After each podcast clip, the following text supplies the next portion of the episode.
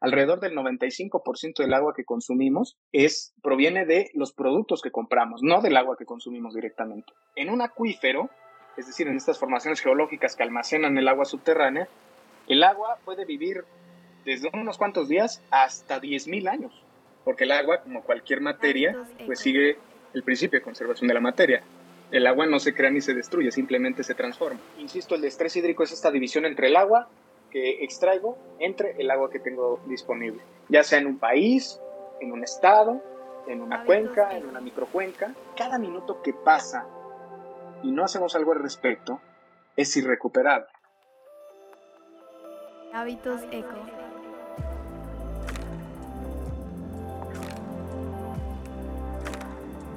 Hábitos eco.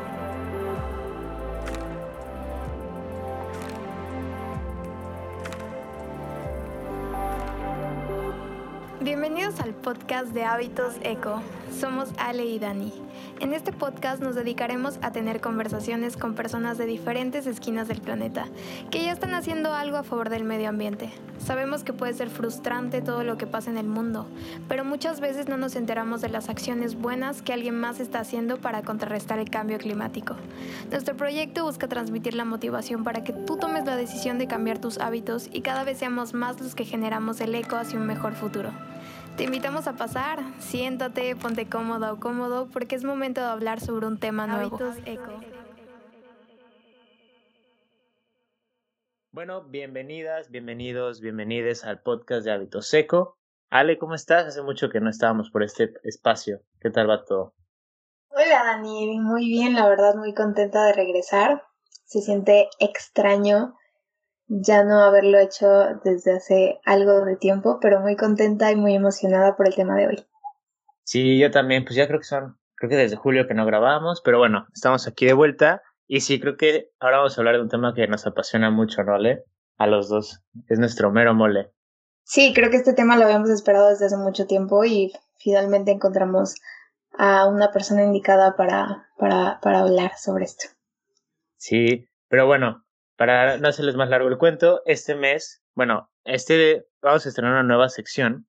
Vamos a tener un mes sobre hablando sobre el tema del agua y para esto nos acompaña un gran amigo y compañero de nuestra universidad, Eduardo Guevara, quien está actualmente realizando un doctorado en, en este tema y nos va a ayudar a explicarnos la parte de la introducción del agua, fenómenos hidrometeorológicos, acceso al agua y soluciones al respecto. Todo esto relacionado en México, pero bueno, esperemos que esto les sirva para entender más acerca de este tema. Lalo, bienvenido, ¿cómo estás? Muchas gracias, Dani, muchas gracias, Ale, por la invitación a este espacio y encantado de compartirlo con ustedes.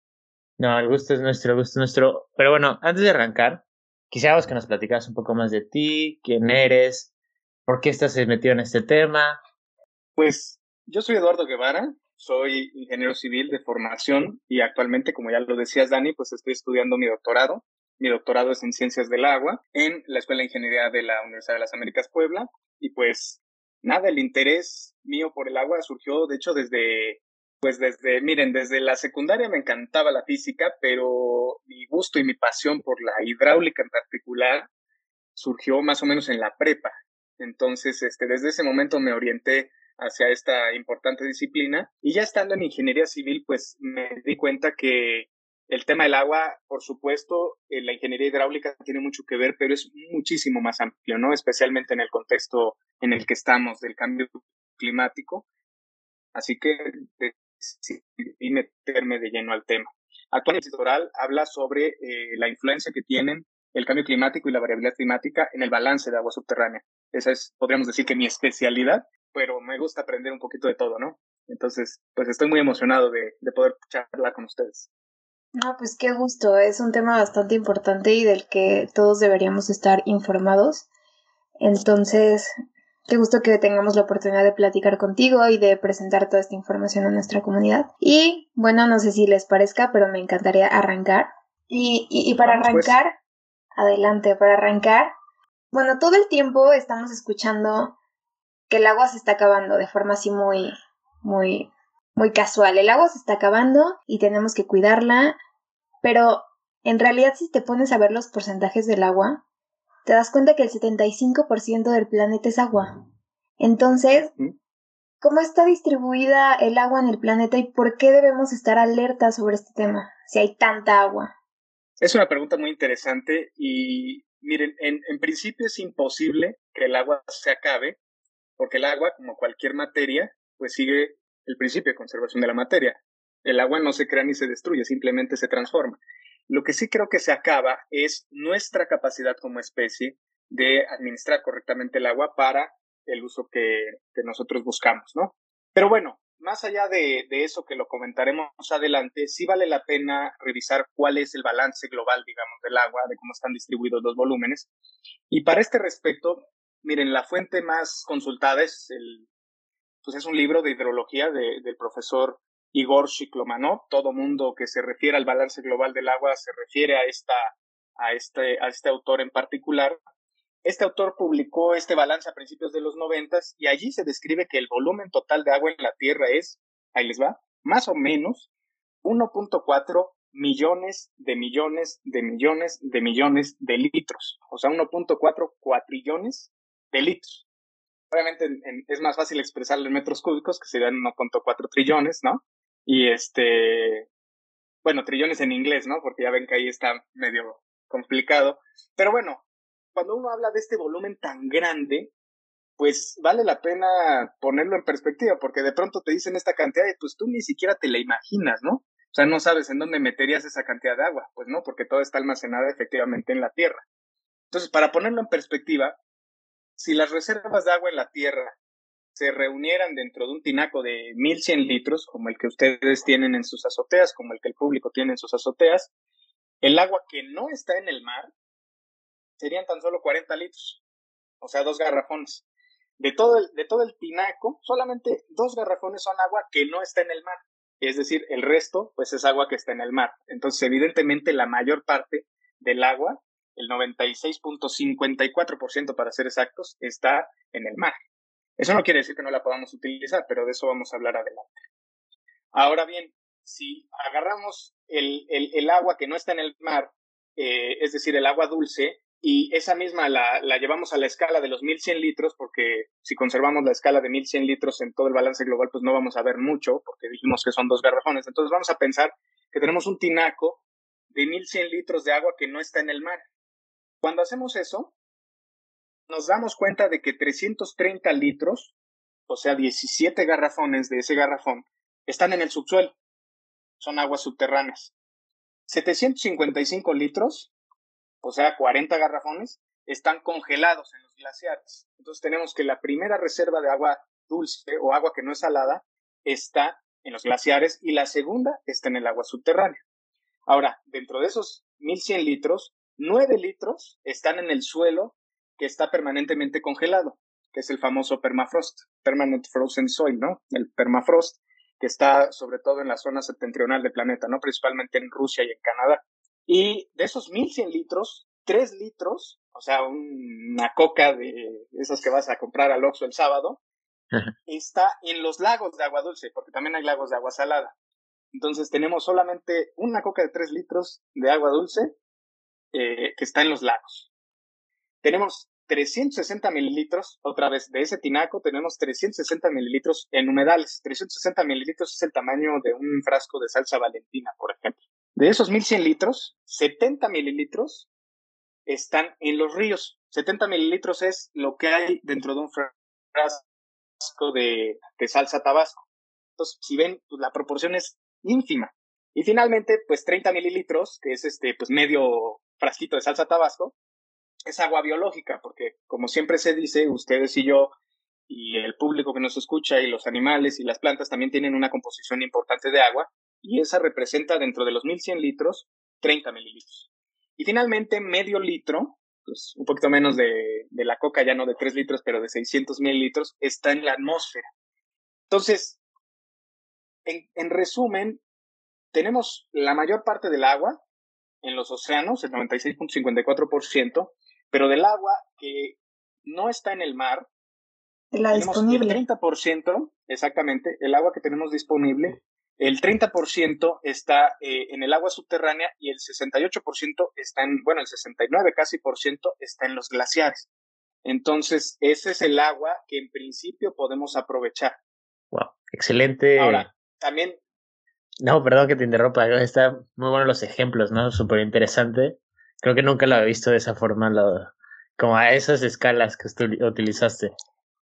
Sí, es que la, la escala, es que es bien fácil perderse, ¿no? Porque porque pues no te imaginas, la cantidad de agua es inmensa, ni siquiera cuando ocurre una tormenta uno es capaz de, dimensionar, pues cuánta agua cayó, ¿no? Entonces, pero ya que lo llevas a una, lo ves a escala, dices, ah, no, pues ahora, ahora lo entiendo mejor. Ahora bien, vale, vale la pena recordar que evidentemente como nos enseñaron en la primaria, y es muy importante, como lo diremos adelante, que nos enseñen el ciclo del agua en la primaria, porque luego, este, digo, ya sé que son memes, pero de pronto me encuentro con que eh, un meme que dice, ¿y cómo funciona el SAT?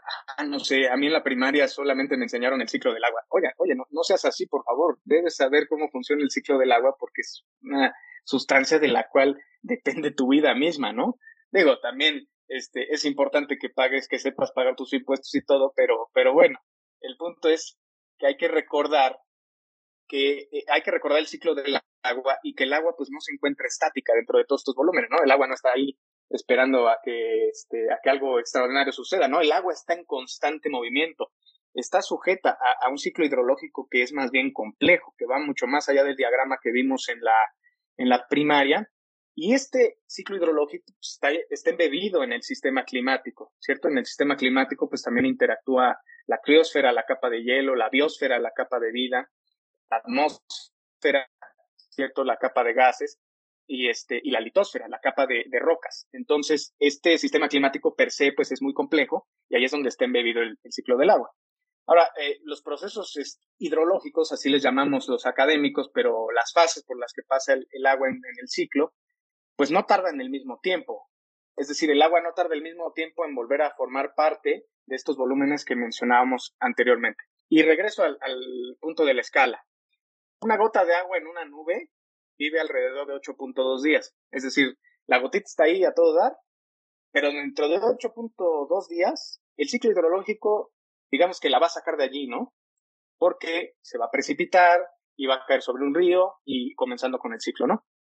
Ahora, en el río puede vivir alrededor de 18 días, porque el agua fluye pues más o menos constante, ¿no? Uno se asoma a una barranca o a un río y se da cuenta de que el agua pasa pues con cierta eh, rapidez, ¿no? Sin embargo, en un acuífero, es decir, en estas formaciones geológicas que almacenan el agua subterránea, el agua puede vivir desde unos cuantos días hasta 10.000 años, porque el agua está allí, hay, algunos este, registros incluso de agua fósil que lleva muchísimo tiempo dentro de los acuíferos y pues el agua está ahí a todo dar, no le interesa salirse.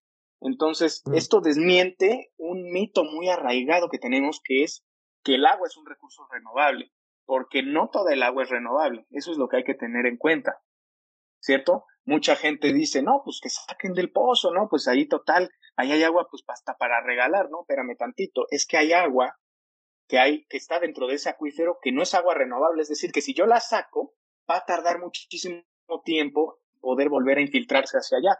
No toda el agua es renovable. Muy interesante, muy interesante. ¿Y cuál dirías que no es la renovable. O sea, ahorita por hacer como un paréntesis en esto que mencionas, así como a, gran escala, ¿cuál es la que pues, no? Justamente la que pasa una mayor cantidad de tiempo en, una, en un solo almacenamiento del ciclo hidrológico. Y esa es sobre todo el agua, el agua subterránea. Pero el agua subterránea, ya decía yo que hay, está en un rango entre unos cuantos días en acuíferos que son muy porosos, en acuíferos que tienen una estructura muy abierta, en el que el suelo tiene una estructura muy abierta, y hay otros acuíferos en los que el agua tardó miles de años o decenas de miles de años en llegar allí. Entonces, el agua no renovable sería esta precisamente. Para poner un ejemplo local, el acuífero del Valle de México cada año pierde un cierto volumen de agua que ya no proviene de la parte que se puede renovar, sino que ya es agua que tardó miles de años en llegar allí. Entonces, eh, el hecho de que se consuma este volumen, pues implica que no se va a recuperar en el corto plazo.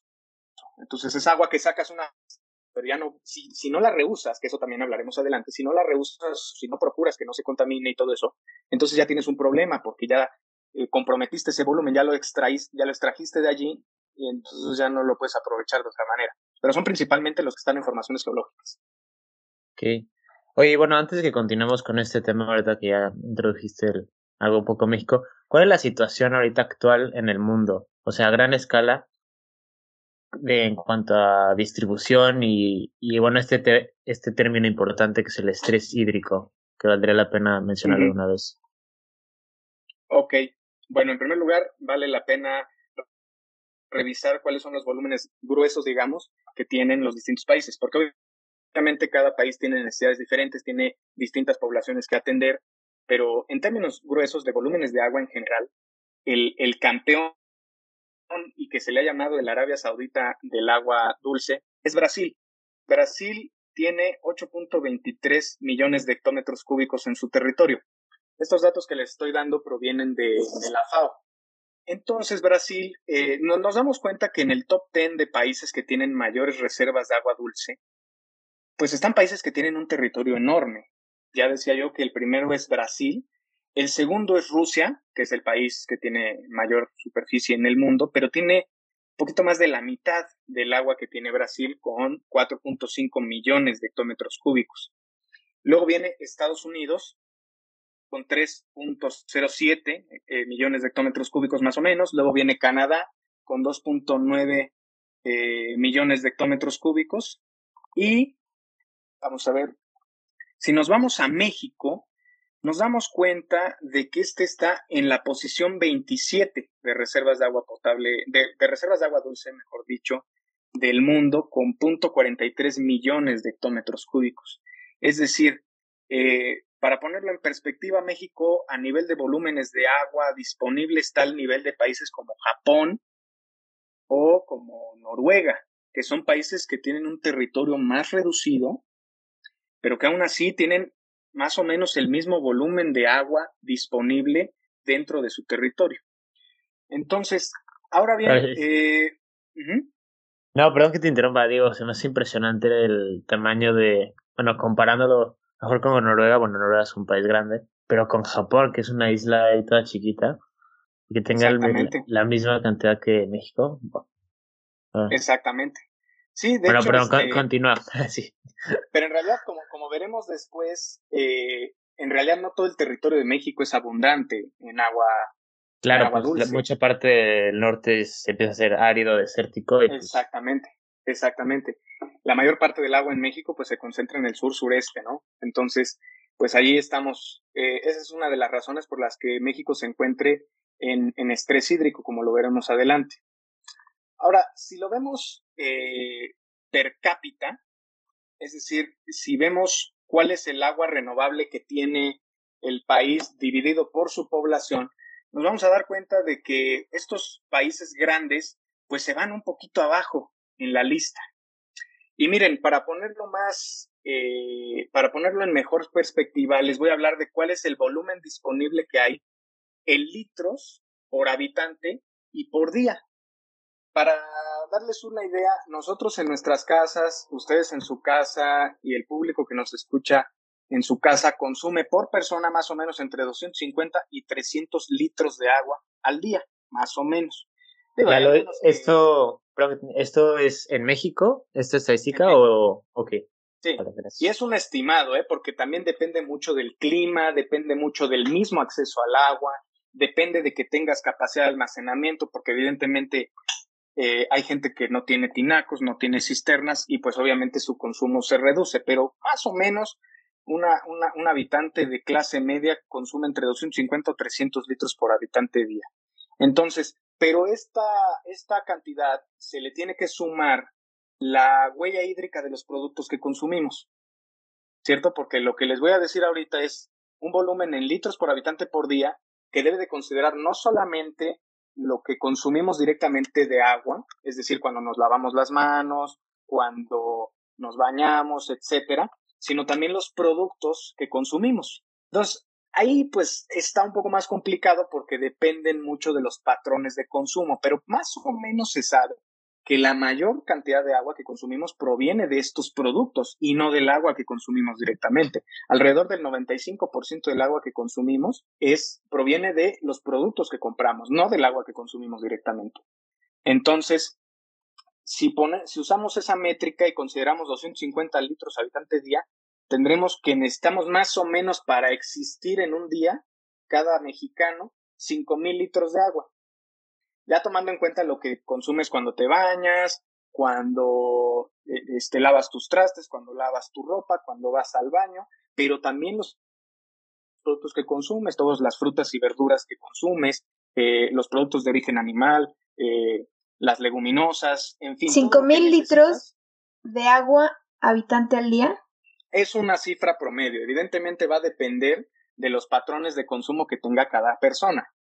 Y creo que aquí podríamos introducir el término que es el agua virtual, ¿no? Ese es agua que no vemos.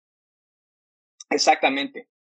Ahí hay una diferencia conceptual entre huella hídrica y agua virtual, pero miren, lo importante es que, como dice Dani, hay productos que todavía nos sorprendemos cuando nos enteramos de cuánta agua consumen, ¿no?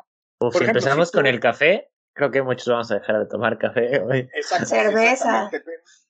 no, incluso la, la, del café es, bueno, el otro día vi, y creo que es incluso mayor la huella hídrica del café que de, de, la carne. Pero no, ahorita no estoy seguro, así que continuemos. Pues miren, en, en realidad, eh, bueno, uno de los productos que mayor cantidad de agua consumen, pues es precisamente la carne. Por ejemplo, para producir una hamburguesa, de esas que bien ricas de la marca que quiera, no voy a hacer promoción de ninguna, se consumen del orden de 2.500 a 3.000 litros. Entonces, si tomamos en cuenta que, que dije hace rato que son 5.000 litros diarios, pues ya con una hamburguesa, pues ya te chutaste más de la mitad del volumen que digamos te toca, ¿no? Ahora, esto evidentemente no es tan, no, no, no es tan, tan directo, digamos, es decir, puede haber un día que consumas una hamburguesa y otro día que no, y además la distribución de agua es distinta en el tiempo y en el espacio, en fin. O sea, no, lo que quiero decir es que esto es muy variable, pero para tenerlo como en perspectiva, ese es más o menos el volumen, ¿no? Entonces, eh, ya considerando estos, estos datos, podemos echar un vistazo a otros productos, por ejemplo. Miren, por ejemplo, aquí tengo algunos datos. Una hoja de papel, por ejemplo, de esas que usas normalmente para hacer tu tarea o para escribir alguna idea, algún pensamiento, consume 10 litros de agua cada hoja. Un par de zapatos de piel consume mil litros de agua para su producción. Y obviamente ahí tiene mucho que ver, porque no solamente es la, el proceso de fabricación de la piel, sino el proceso de alimentación de los animales de los cuales proviene esa piel, ¿cierto? Una playera de algodón, por ejemplo, de 250 gramos más o menos, contiene como 2.000 litros de agua. Entonces, una taza de café, por ejemplo, hay, hay quienes dicen, no, pero pues, ¿cuál, por ejemplo, una taza de café necesita 140 litros y la gente dice, oye, pues ¿dónde están los 140 litros? No, pues si mi cafecito es de este 150 mililitros, ¿no? Es una tacita, yo nada más le eché un chorrito a mi cafetera o saqué mi sobrecito y, nada más le eché eso, no le eché 140. Pues sí, pero... No, porque no ve los cultivos. Exactamente. Los cultivos, el proceso de, de transformación del café, el envasado, el transporte, la distribución, o sea, el sistema alimentario, esa ya es otra discusión que, que, ustedes seguramente después tomarán en el podcast, si no es que ya la, la tuvieron, el sistema alimentario también pues tiene un impacto ambiental y un impacto en, la disponibilidad de agua muy, muy, muy, muy importante. Y miren, ya nada más para terminar, eh, por ejemplo, un huevo consume 135 litros de agua. Entonces, por ejemplo, yo me comí dos huevos estrellados en la mañana. Entonces ya ya me consumí allí 270 litros de los 5000 que se supone que me tocan, ¿no? Entonces, pues ahí eso nos sirve un poco para tener una mayor conciencia de nuestro consumo. Pero bueno, hasta ahí la dejo. Sí, es que ahorita estamos hablando de, perdóname Dani, estamos hablando del sistema alimentario, pero es algo que justo se aterriza a, a cualquier parte. Mencionaste los zapatos, las, la ropa, el algodón. Y, y también es un tema que creo que ya lo he mencionado en, en episodios pasados, pero hay un concepto que se llama análisis y ciclo de vida y es donde se considera toda esta parte, todo lo que está alrededor de, de un producto, en este caso el agua, la energía, las materia prima, y en cada etapa de su, de su ciclo de vida, si se puede decir así. Entonces, pues aquí lo aterrizamos con el agua. Eh, el agua se utiliza, si lo aterrizamos a, a una hamburguesa, se, se, considera desde, desde toda el agua que necesitó la res para, para poder vivir. Posteriormente, una vez que, que se procesó este, esa res, todo el agua que se utilizó, no sé, para lo que tú quieras, para lavarla, para todo el proceso hasta que llega a una hamburguesa, ahí, ahí se, ahí entra toda esta agua y, justo lo que mencionaban anteriormente, eh, el agua virtual. Y creo que, creo que, si no me equivoco, es como que un, un, concepto más grande, ¿no? Como que hay diferentes tipos de agua. Agua verde, agua azul, agua virtual. La verdad, ahorita no recuerdo exactamente de qué se trata el agua verde. Pero agua gris, supongo que también entra el agua gris, agua negra. Sí, eso ya tiene que ver con lo que estaba comentando Dani de la, de la huella hídrica, por ejemplo. Entonces, eh, si a esas nos vamos, el agua azul es, por ejemplo, agua que proviene de, de, fuentes, digamos, frescas, ¿no? Es decir, de los manantiales, de donde brota el agua subterránea, de los ríos, es decir, de, de agua que extraemos, ¿no? El agua gris es agua eh, cuya calidad transformamos durante un proceso industrial.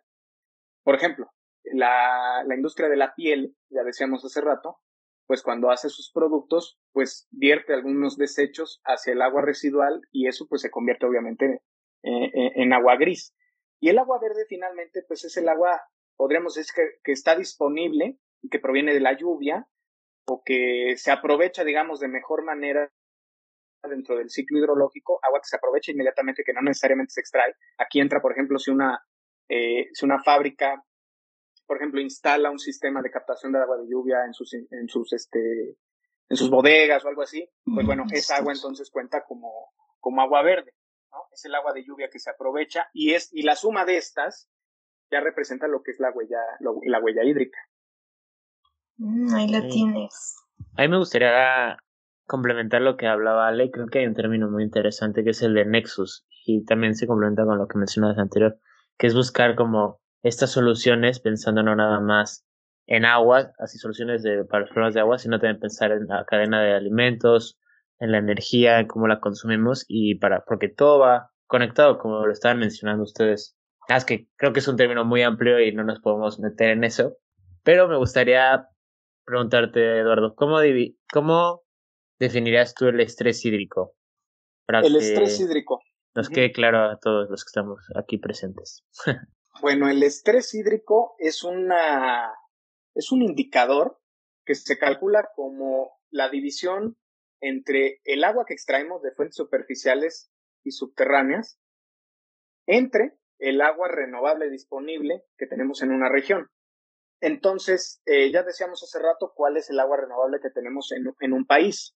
Entonces, estrés hídrico, agua que extraigo, dividido por el agua que tengo disponible en un cierto periodo.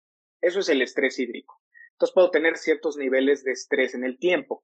Puedo calcular el estrés hídrico para un año, que es lo más común, por ejemplo, o puedo calcularlo para una temporada en la que la situación del agua es este, crítica, por ejemplo, ¿no?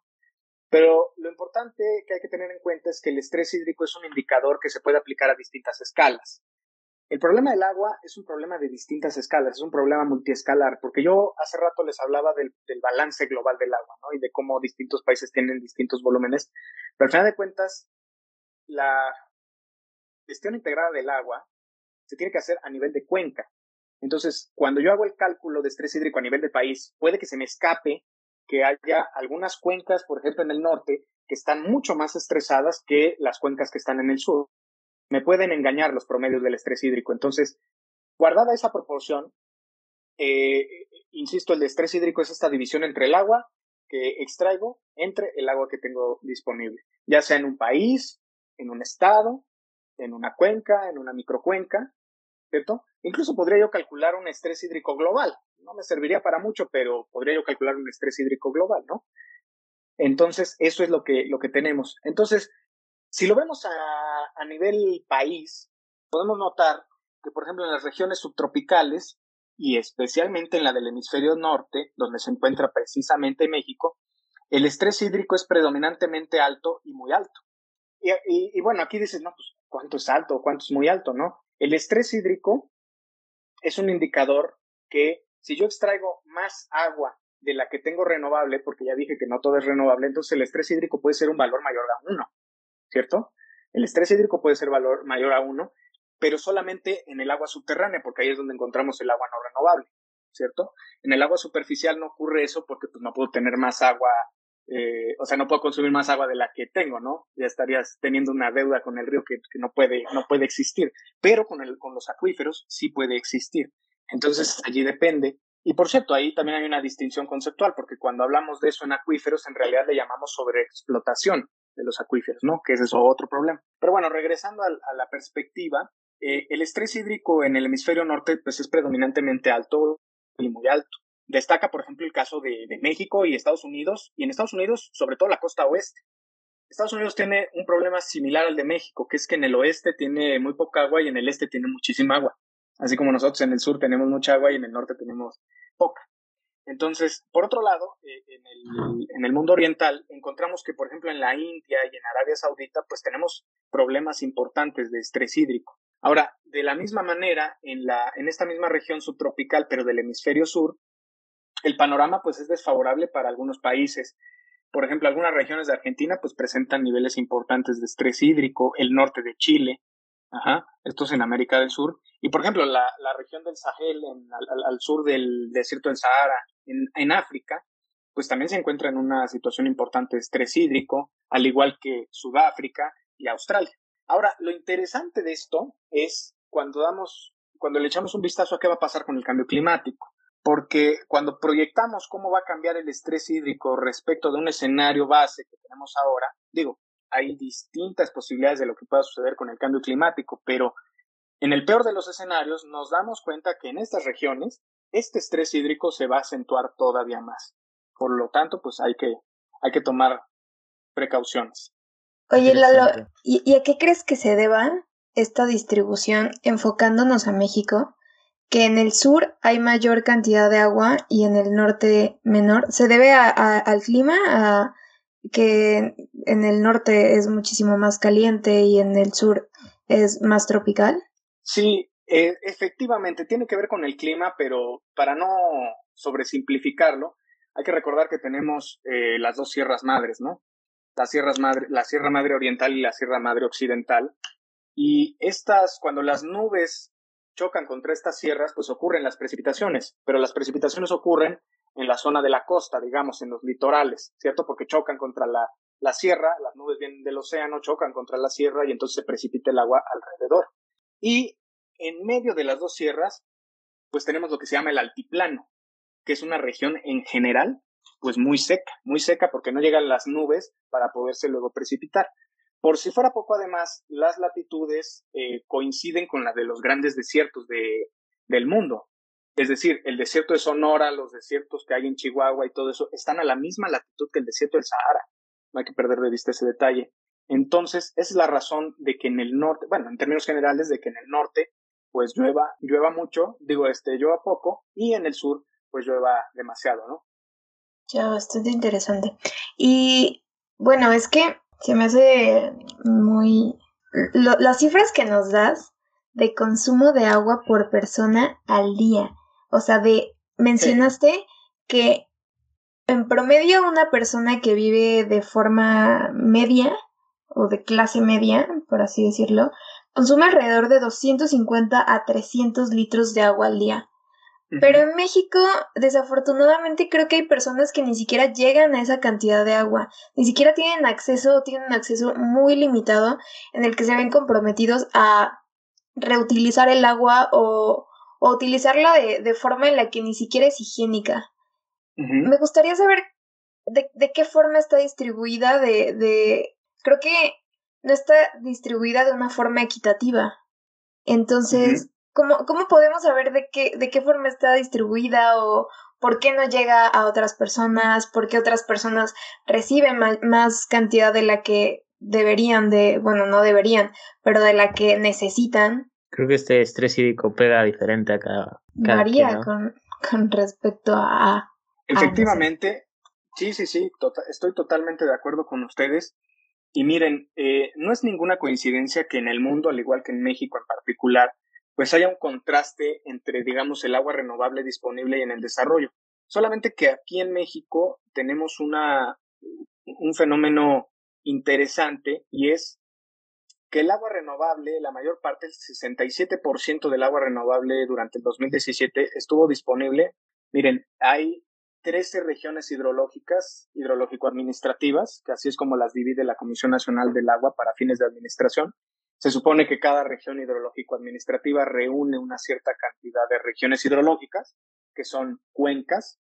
Es decir, este, a, veces el, el, concepto de cuenca lo escuchamos con frecuencia, pero a veces no lo tenemos claro. La, la cuenca es una región de una, una porción geográfica que está caracterizada porque tiene un bordecito, unas montañas alrededor, que es la parte, la parte alta de la cuenca, que nosotros le llamamos parte aguas, y hay un punto por el cual se drena toda el agua. Por ejemplo, ustedes en sus regaderas y nuestro público en sus regaderas tiene una mini cuenca. ¿Por qué? Porque la regadera está limitada por, digamos, este, una parte que no está en desnivel. Y tiene una inclinación hacia un punto de drenaje, que en este caso es la coladera.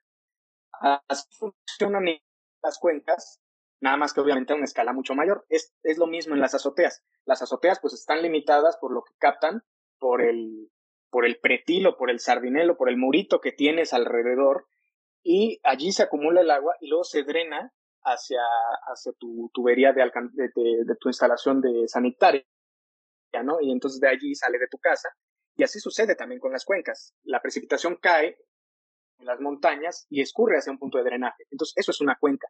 Y cuando vemos estas regiones hidrológico-administrativas que reúnen varias cuencas de las distintas zonas del país, nos damos cuenta de que el 67% del agua renovable se encuentra en cuatro regiones eh, hidrológico-administrativas, en las cuales está la península de Yucatán, Chiapas, eh, parte del estado de Veracruz, sobre todo del sur, y nada más, ¿no? Entonces, eso, ese 67% se concentra en esta parte y el otro 33% está distribuido en todo el, en todo el otro, la otra parte del territorio del país. Ya encontramos allí el altiplano, el norte, el centro incluso, que es donde estamos nosotros. Bueno, Ale y yo, porque Dani no está, pero, pero donde estamos aquí en el centro, también es, es una zona que, que reúne el 33% junto con la otra parte del territorio.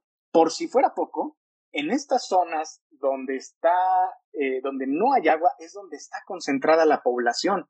El 77% de la población está concentrada en estas regiones donde no hay suficiente agua.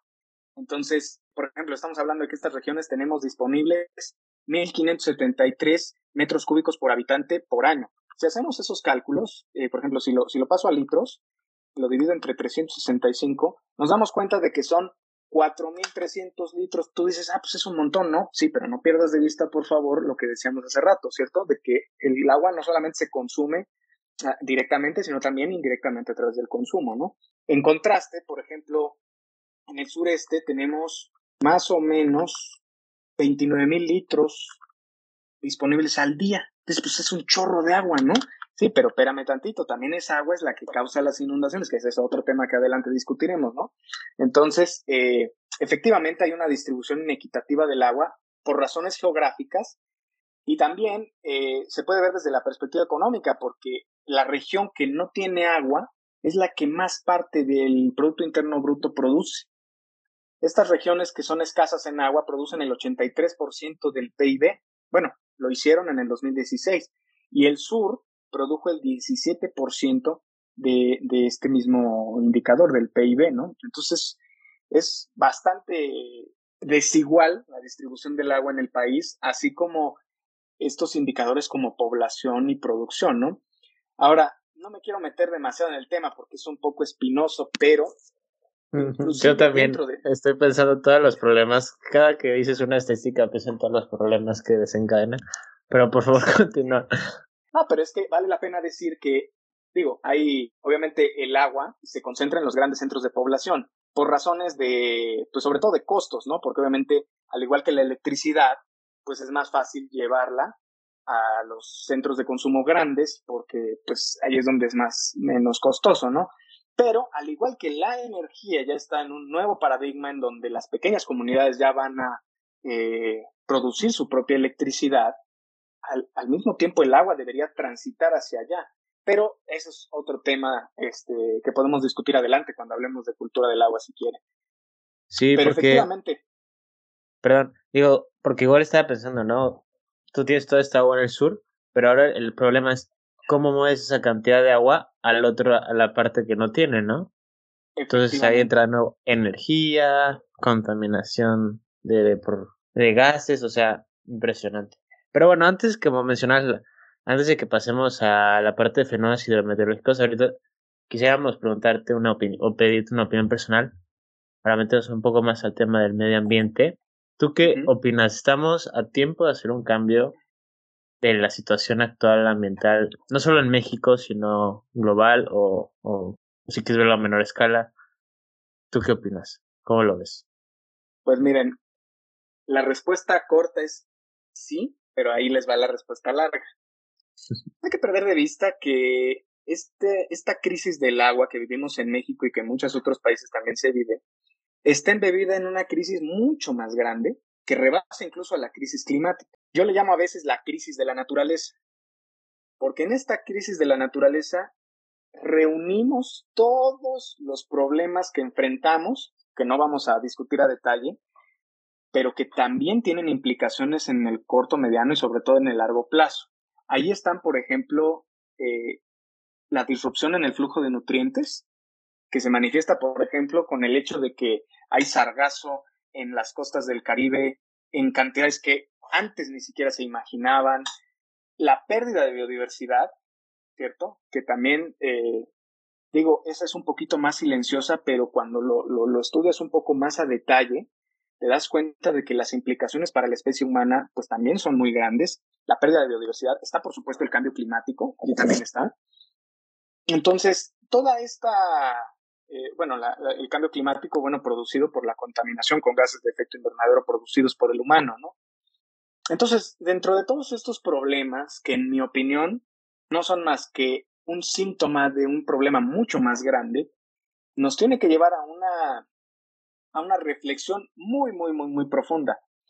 Entonces, sí estamos a tiempo, pero cada minuto que pasa y no hacemos algo al respecto es irrecuperable. Es decir, digamos, si quisieras hoy tomártelo con calma, mañana te lo vas a tener que tomar con menos calma y pasado mañana también y así sucesivamente. Y lo que tenemos que tener cuidado es que no nos pase como el síndrome de la rana hirviendo. El ¿Cuál es ese? Rana, el, Creo que lo he escuchado. Rana, el síndrome de la rana hirviendo es cuando, bueno, ya después salieron los, los biólogos a, a, desmentir que a la rana no le pasa eso, pero bueno, la anécdota se conserva. Si yo pongo una rana en un sartén, bueno, en una cacerola eh, con agua y le enciendo tantito la lumbre, la rana no se va a dar cuenta del incremento en la temperatura del agua. Pero lo importante no es el incremento en la temperatura del agua, lo importante es la amenaza a su supervivencia. Entonces, la rana al principio pues, está todo dar, ¿no? Porque pues está en Es la agua. que deja de moverse. Exactamente, exactamente. Ajá. Deja de moverse porque yo, yo me la imagino a la rana así como si estuviera en un jacuzzi, ¿no? Todo sí, dar. tan cómoda. Exacto, y, y, ella no se da cuenta de que el agua se está calentando poco a poco, ¿no? Entonces está todo dar y, y no se da cuenta, el agua sigue subiendo de temperatura, sube y sube y sube, y cuando la rana por fin percibe, es decir, se rebasa el límite de su percepción, entonces la rana intenta saltar, pero cuando lo quiere hacer, ya es demasiado tarde, porque ya está comprometida su supervivencia dentro de la cacerola. Entonces, eso es lo que tenemos que prevenir, precisamente. Entonces, pues, cada, sí, sí estamos, sí estamos a tiempo, pero el mejor momento para hacerlo es hoy mismo. Bueno, eso fue todo por hoy. Muchas gracias a los que se quedaron hasta el final. Esperamos que les haya gustado el episodio de esta semana. No olviden compartirlo con amigos y familiares que saben que puede interesarle este tema. Igual, no olviden de seguir nuestra página en Instagram de hábitos.eco y los esperamos en el siguiente episodio. Nos vemos. Hábitos Eco.